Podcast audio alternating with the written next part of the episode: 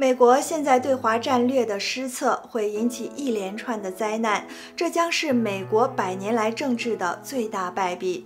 姑息赤祸，我们未来几代人要为此付出沉重代价，或许要一百年之久。这句话正是与巴顿将军齐名的名将麦克阿瑟在解职后对当时的总统艾森豪威尔说的。大家好，欢迎收看今天的纪元文化，我是黎晨。在节目开始之前呢，请大家不要忘记点赞、订阅和分享我们的频道，谢谢大家。一九五零年的韩战正是这位传奇名将麦克阿瑟亲自指挥的最后一场战役。当时希望避免与中共或苏联产生直接冲突的美国杜鲁门政府，不顾一切地将他解职。之后，麦克阿瑟回到国会，发表经典演说“老兵不死”，结束了他五十二年的军旅生涯。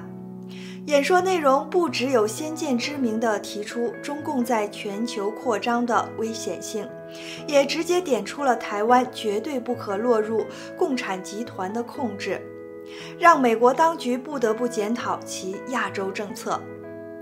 退居幕后的他一度想自我放逐，然却因一件事而改变了他的想法，也促成了他要为人类历史留下一段珍贵记录的念头。在临终前，更是留下了中华民国将收复大陆的预言。一九五二年十二月，解职后的麦克阿瑟将军对当时的总统艾森豪威尔提出了结束韩战的备忘录。他建议，除了要抵抗共党在全球的渗透外，也要制定完善的对华政策。随后，他就逐渐地退出了政坛。这时的他已年过七十，身体状况也大不如前。他接受好友的邀请，担任了雷明顿兰德公司的董事闲职，开始了退休生活。在退休的最初几年，他过的是一种内在放逐的生活，几乎已不参与公众活动。有许多出版社找上了他，希望帮他撰写回忆录；也有好莱坞的电影公司提出以一百万美元的报酬，想要以他的一生来拍一部史诗电影，名为《我一定会再回来》，但都遭到了婉拒。一九六零年一月，刚过完八十岁生日的麦克阿瑟因身体不适而住进了医院。在住院期间呢，他反思自己过去一生的经历，感觉自己对这世界还有未完的使命。麦克阿瑟祈祷恳请神的启示。不久后呢，他的身体奇迹般的快速痊愈了。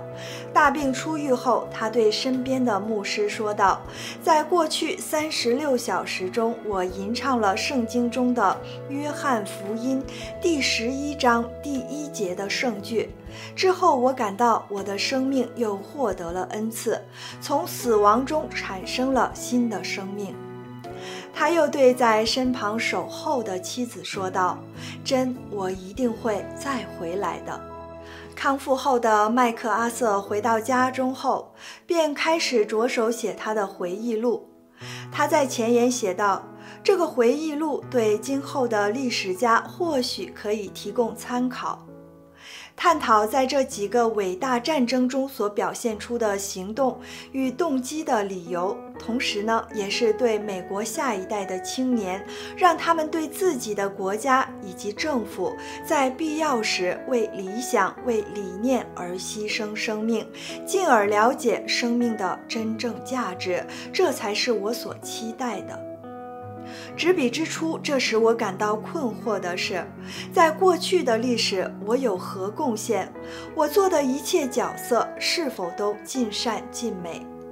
本书是叙述美国在过去为了捍卫国家、维护自由、追求政治平等所引起的伟大战争中，我个人扮演的角色及我个人的过去，仅将此回忆。敬献于身经百战的美军战士，还有那些对国家有贡献的，并留下作为我妻子儿女的遗产。一九六一年七月，麦克阿瑟受邀前往菲律宾，出席独立十五周年庆祝活动，同时了解共党在亚洲的扩张情势。回国后，又向甘乃迪总统提出国事谏言。当时，在麦卡锡参议员离世后，共党对美国的渗透更加是肆无忌惮了。他对甘乃迪总统说道。美国所面对的真正危机，并不在海外，而是在国内；并不在东南亚的绿色丛林中，而是在美国都市的水泥丛林里。然而，他的苦劝未受到当局的重视。一九六二年，高龄八十二岁的麦克阿瑟回到西点军校，做了责任、荣誉、国家的经典演说。在这长达一小时的公众演说中，不断重复西点军校的校训，即责任、荣誉、国家。他提及美军的将士是最高尚的人物，在与敌人作战的过程就是生命的历史。未来不论时局如何变化，但是战争胜利的意志是无可取代的。讲完之后呢，整个会场是一片的寂静，许多人频频拭泪。麦克阿瑟留下的精神感动了在场的所有人。一九六三年底，麦克阿瑟在纽约的寓所接见了以行政院政务委员身份访美的蒋经国，这是他们第三次见面。两人第一次会面是麦克阿瑟在韩战期间，当时他率团访问台湾，与蒋介石总统共商反共大计，对随侍在侧的蒋经国有着良好的印象。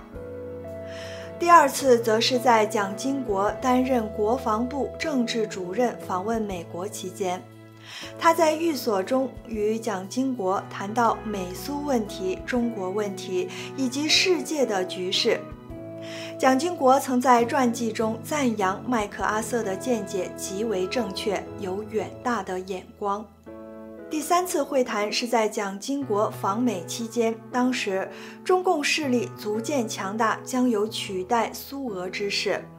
之后陆续发生越南战争、古巴飞弹危机、伊塔事件，中共与苏俄关系不断交恶，美国政府内部不断出现要拉拢中共的声音，双方接触不断，而台湾与美国的外交关系也逐渐出现危机。为此，蒋经国以行政院政务委员的身份前往美国访问十天。他会见美国总统甘乃迪及国务卿卢斯克，寻求美国继续支持台湾，别忽视台湾在亚洲的重要性。在公务之余，他又到纽约拜访麦克阿瑟。